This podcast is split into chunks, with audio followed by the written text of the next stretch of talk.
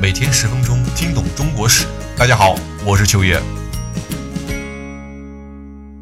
我们用了两期的内容啊，详细讲述了一中一奸两位在那个时代当之无愧的大人物的故事。那么，也从他们的故事中啊，咂摸出来一点宫斗戏将要开始的意味。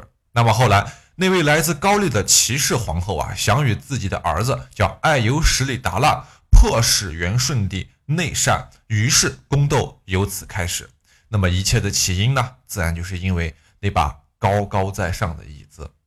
齐皇后啊，那个时候非常想找贺唯一当帮手，于是她派遣了自己的亲信大太监，叫做朴不花，去告知贺唯一。那么原文中记载，贺唯一不答。哎，那这个就很好玩了。贺唯一首先他既没有说行，也没有说不行，而是做了一个可行可不行、模棱两可的一个表态。那么大家回顾一下，我们之前曾经在讲托托的时候。托托想搞死哈巴时所表达出来的那种态度，两者啊简直有异曲同工之妙。咱们在上几期节目也曾经讲过，赫唯一是唯一一个坚定的保皇派，他的站位永远也不会出错。所以他此时想表达出来的意思应该是这样的：首先，那您是皇后啊，拿我大嫂啊，对不对？那么这会儿我大嫂想找人干死我大哥，那你告诉我我该怎么处理？我同不同意，我都不能明着说，对吧？所以我就只当没听见。哎，这事没发生过，就这么过去算了。我哪边也得罪不起，大家说对不对？那么好，我们再说齐皇后，她明白贺唯一想表达出来的态度了吗？嘿嘿，显然没有。紧接着，没有过多久啊，又把贺唯一请入宫中，亲自请他喝酒，并且言及此事。那么贺唯一又是四个字的表态，叫一为而已。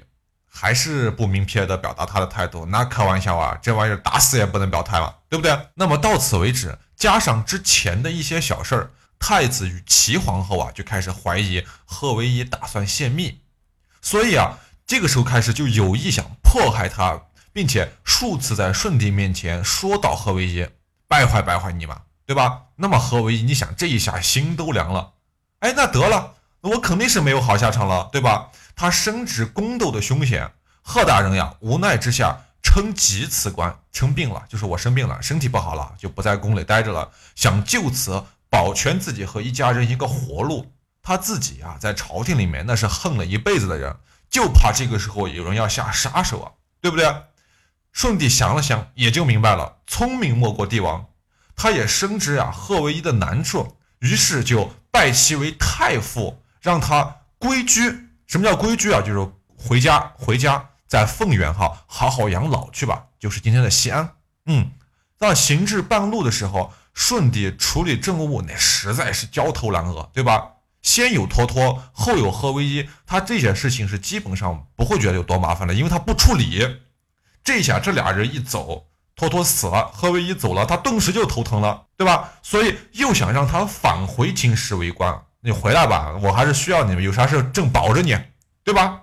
那你是皇帝，你当然可以响应出事一出了。这玩意儿把太子吓坏了，你知道？我好不容易把他判走了，我判刑刑判冤了都把他判走了，你再把他叫回来，那万一事情泄露了怎么办？于是他暗地里啊派遣御史弹劾那个贺唯一，说他违上命，下诏把他贬往了陕西之西，就是陕西的西边，还往西走，对吧？就甘肃那一边了。那么这个时候，先前得过贺威一好处和恩典的一个人叫硕思坚，大家都清楚，硕大人，他就开始落井下石了，诬奏罪名，把贺威一贬往西藏安置，怎么样？但是不久之后不过瘾，又派人逼其自杀，连圣旨都不用伪造了，直接逼死你，你能把我怎么样？对吧？你已经远离朝廷了，但是我是大红人，是不是？所以至此为止，大都元廷的内部为数不多的证人。差不多就没有了，正是正直的正号就没有了，劣币驱逐良币，对吗？这一理论在宫廷之中也是非常适用的。好，再往后呢，贺唯有一个儿子叫做野先忽都，历史的评价是这个人少好学，有才俊，也曾任知枢密院使，但是因为受到父亲的牵连，也被外贬了。之后，硕思监依照皇太子的旨意，什么构成大狱，把野先忽都啊。牵连住了老弟沙的谋反之案中，把他杖死在贬所，就是他贬官的那个地方。可惜啊，这忠心耿耿的一家人就这样全部被奸人害死。也不知道在多年以后，顺帝在他弥留之际啊，回顾自己一生的时候，想起那些真正为自己抛头颅、洒热血的英魂时，他是一个怎样的心态和怎样的心情啊？由于这个时候啊，舜帝极其厌恶政事，天天造楼纵欲啊。他造楼嘛，不是造了一百零一座宫殿嘛，是吧？花宫，所以政事就。全权交给了太子硕思坚和朴不花这三个人把持。这个朴不花呀，他是一个高丽人，是齐皇后的老乡。书中记载是皇后爱信之，信义似交故。什么意思呢？就是皇后特别喜欢他，两个人感情如胶似漆的那一种。哎，于是，在皇后的不懈努力下，把他这个同乡的小情人啊，就弄到了资政院使的位置。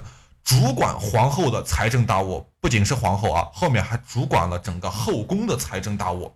好，他与硕思坚呢相为表里，就是一主外一主内，硕思坚主外，他主内，配合的是相当的愉快。哈，有缘一朝一直没有宦官擅权，谁曾想到到了整个朝代最后的最后，搞出了这么一位高丽的大公公。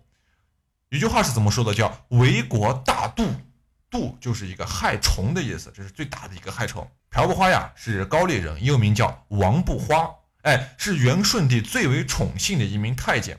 朴不花呀生于文宗时代，七岁的时候被送到元朝廷内廷当一个小太监。好，后来呢，朴不花的好朋友同样来自高丽的小宫女叫齐洛，也叫齐成娘。哎，大家都明白了，她得到了皇子吐蕃帖木儿的宠幸。那个时候的。吐蕃帖木儿还没有成为皇帝，好收入了自己的府邸。那么不久之后，吐蕃帖木儿登基，封齐洛为第二皇后，也有一说是第三皇后啊，这个咱们不去讨论它了。后来就成为了大名鼎鼎的齐皇后。她住在信圣宫，并生下了太子爱优什里达拉，后来又生下了托古斯帖木儿，是顺帝的另外一个儿子。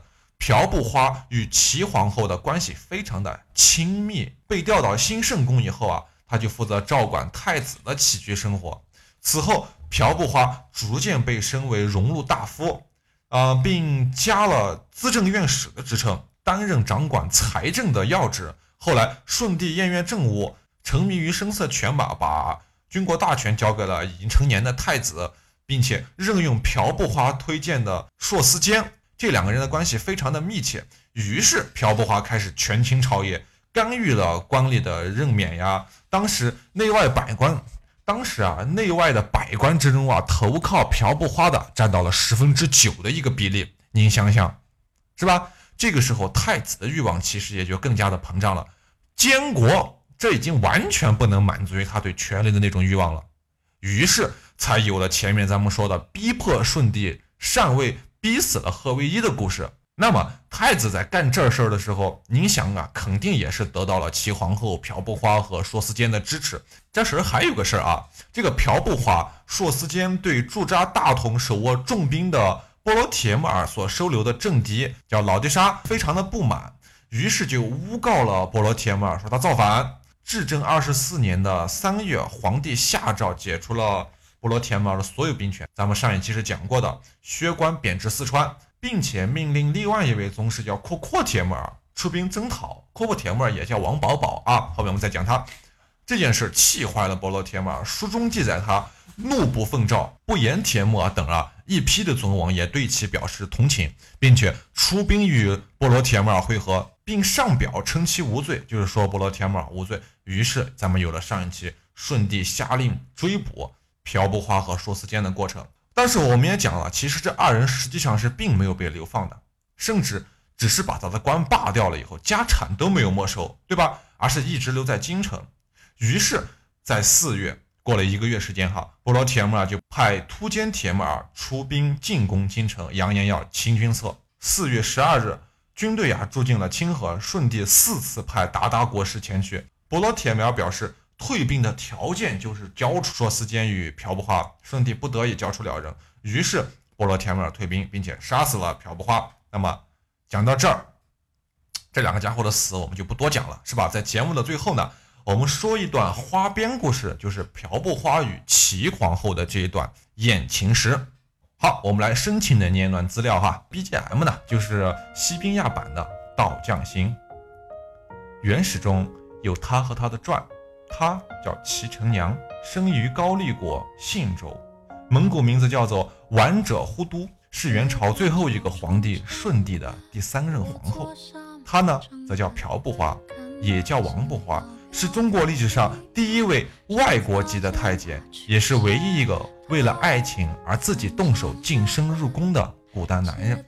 他和他是邻居，都是高丽人。两个人啊，从小是青梅竹马，情投意合。日月流逝，她出落成一个亭亭玉立的美少女，他也成长为一个高挑的壮少年。他们曾海誓山盟，今生今世要相亲相爱，白头偕老。可是。他的父亲却极力反对他与她的交往，更不愿意把自己的女儿嫁给他。于是，为了使他和他死心，他的父亲将他以高丽贡女的身份进献给了中国的元朝皇帝。凭借着自己的美貌和聪颖，他在皇宫中由一个为皇帝监察、身份卑微的小宫女，逐渐得到了皇帝的宠幸，最后被册封为了皇后。她进宫以后，他日日思念。念念不忘，终于有一天，他无法忍受感情的煎熬，痛苦而又勇敢地举起了手中的刀刃，斩断了陈根。这是他能走进宫、接近昔日情人唯一的办法和途径。皇宫中太监宫女成千上万，各有各的活动范围和任务。在才开始的几年当中，他并没有机会见到她。直到她当了皇后以后，他才被她调配到了身边。他的所作所为令她痛心不已，她伤心的哭了，骂他傻瓜，他却欣慰的笑了。虽然不能再正常男女那样恩爱缠绵，共饰人间烟火之趣，但是每天都可以看到自己曾经的爱人陪伴他一天一天的到老，就已经够了。感谢您的收听，我是秋野。关外更是遍野，你的笑像一条恶犬，撞乱我心弦。群雄下酒宴，谢绝策勋十二转，想为你解玉簪，入巷间吃汤面，笑看窗边飞雪，只要见明珠弹山雀，立琵琶于庭前，入巷间吃汤面，笑看窗，只要见明珠弹山雀，立琵琶雨庭前。